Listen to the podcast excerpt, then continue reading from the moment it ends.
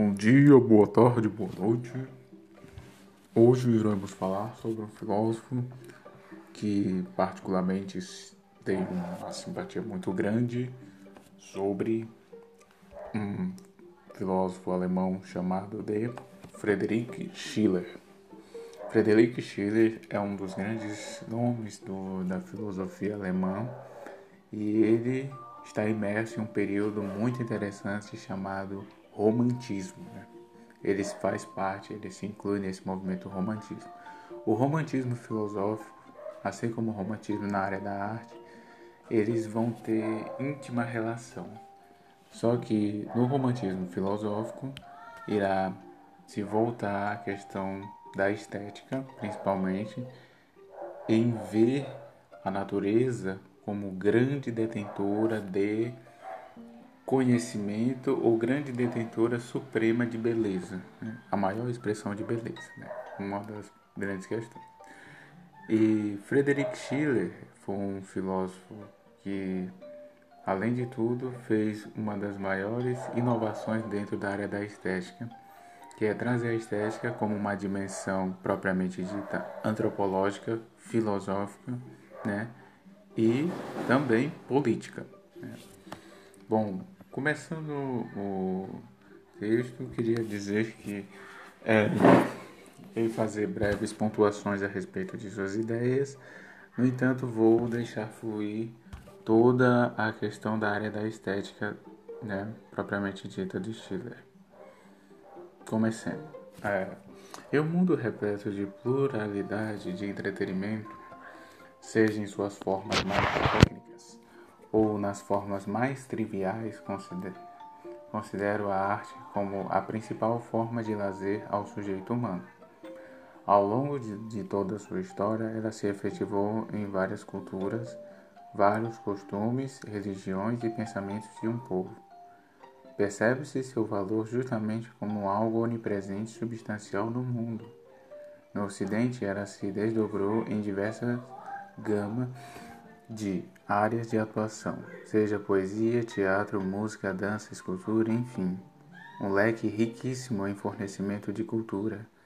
No surgir dessas áreas, houvesse a necessidade, houve a necessidade de compreensão dela, estudando o significado, o que significaria chegar a seus princípios primeiros, os seus conceitos. Nesse sentido, houve um encontro ou o choque de horizontes entre a área da arte e a filosofia, fazendo nascer um ser nomeado de estética. Né? A partir deste ser ocorreu que uma interpretação nova a respeito da arte, a partir da análise de uma das questões mais subjetivas do ser humano, que é justamente o seu gosto. Como algo se caracterizaria como belo? Existiria um denominador comum à beleza? São questões que primeiramente norteiam a área da estética. No entanto, a área que tem como síntese o apreço pela arte, ao longo do tempo vai ser interessando, vai se interessando pelas grandes expressões de noções artísticas, que são os movimentos de arte. Um deles, particularmente apresento, é o movimento do romantismo alemão. O romantismo alemão se tornou um dos maiores movimentos artísticos de todos os tempos, justamente pelo seu aprofundamento, ampliado, ampliado sua visão a respeito da beleza e suas obras em si, que fazem valer como um dos pilares básicos no entendimento que temos sobre a cultura. Uma das principais figuras desse movimento foi, foi o filósofo e escritor Friedrich Schiller.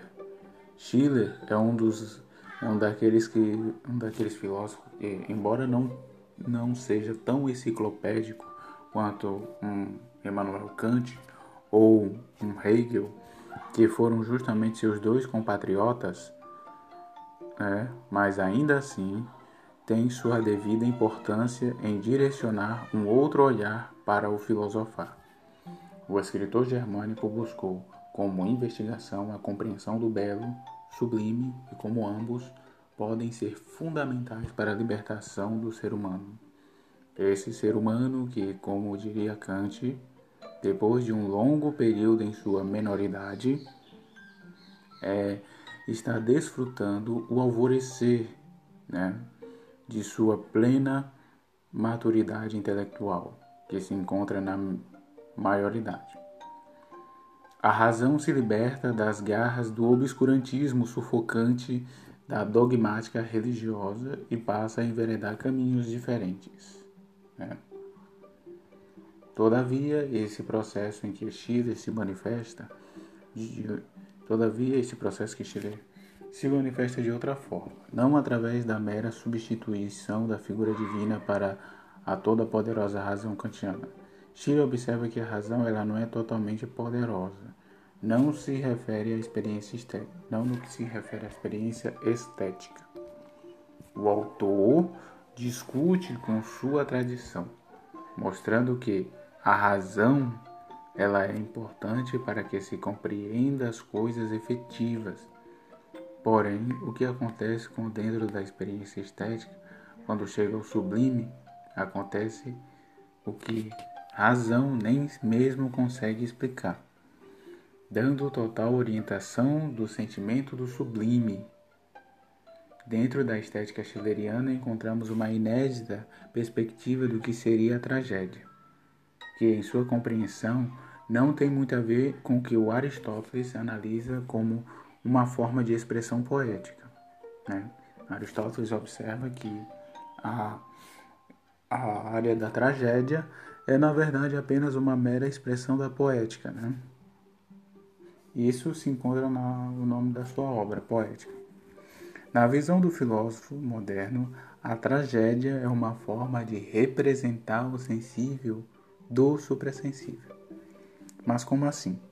Seguindo seu grande antecessor, que em, sem dúvida fora fundamental para a investigação estética, Schiller começa por mostrar a importância da filosofia de Kant para entender sobre o trágico.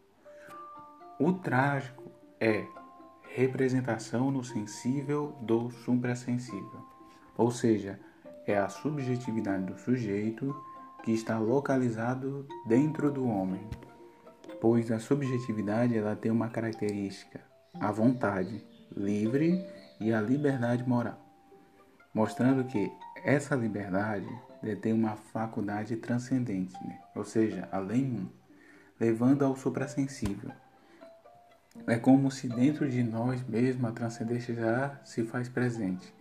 É, ou seja, nós somos o além-mundo. Né? É como se ele dissesse que o mundo das ideias que Platão vê, que está além mundo, né?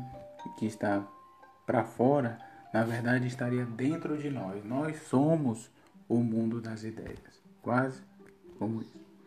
O conceito de transcendência se mostra agora mais livre e menos além-mundo, né? Além-mundo na perspectiva antiga, né? Perspectiva principalmente platônica. A subjetividade agora é dita e rege as coisas, sem qualquer necessidade de causalidade. A causalidade não condiciona o sujeito em sua subjetividade, já que a mesma transcende. Outro ponto relevante desta perspectiva do filósofo é o seu olhar diante para com a tragédia positiva. O pensador germânico identifica que a única forma de se alcançar uma dada liberdade seria justamente o espectador, observando atentamente a tragédia. Parece um tanto paradoxal, e realmente o é, né? que a gente percebe que essa, essa liberdade só é alcançada justamente quando o espectador observa a tragédia. Né? Esse paradoxo schilleriano é identificado a relevância de se fazer sentir o sofrimento intensamente, para que então possa ocorrer uma resistência do sujeito diante dessa penúria, passando do aspecto sensível racional, levando à sua independência Ser racional para Chile é enfrentar o sofrimento imanente à vida. Né? Agir com racionalidade é justamente você enfrentar o sofrimento né, da vida. pois somente assim é possível o homem chegar a uma dada liberdade de agir. Dentro desse pensamento, o sublime se coloca como a libertação da sensibilidade diante da legislação da razão. Né? Ou seja, ocorre um processo que ele diz que não é como Kant observava que a razão libertava, mas sim através desse percurso em que o sublime se, se vai se libertando, o pensamento sublime vai se libertando, é que ocorre a plena liberdade, segundo Schiller. O sujeito se comunica com a obra e é afetado por ela mesma, por meio não de mera sensibilidade, mas pela razão que lhes diz a sua visão. Hum.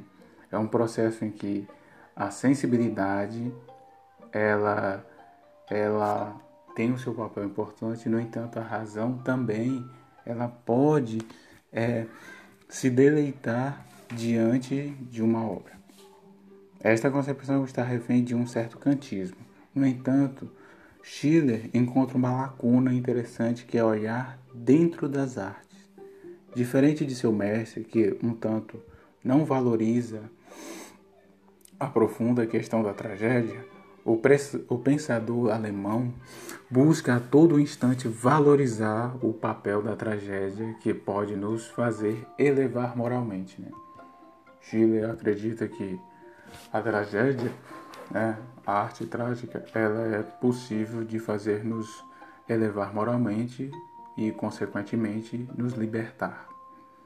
Talvez Schiller acreditasse que a arte podia ser tão poderosa quanto a religião em conectar o homem ao seu agir concreto moral.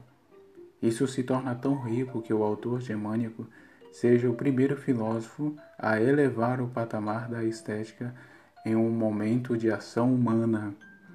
A arte é imanente, ela se manifesta pela sua beleza, sua sinceridade e sua infinitude. Por assim dizer, ela se revela como uma nova religião. No entanto, não como qualquer religião, que como, como o famoso cristianismo teria por ascender ao além-mundo, mas como uma nova religião em que o sujeito é o próprio além-mundo. Ele consegue ter dentro de sua casca corpórea o seu próprio paraíso etéreo. Neste sentido, se vale dizer que arte é uma espécie de religião livre em que a subjetividade será levada a um nível muito elevado, né? será elevada a um patamar muito mais alto. Porventura, penso que a inovação reside em uma espécie de indivíduo religioso interior. Né?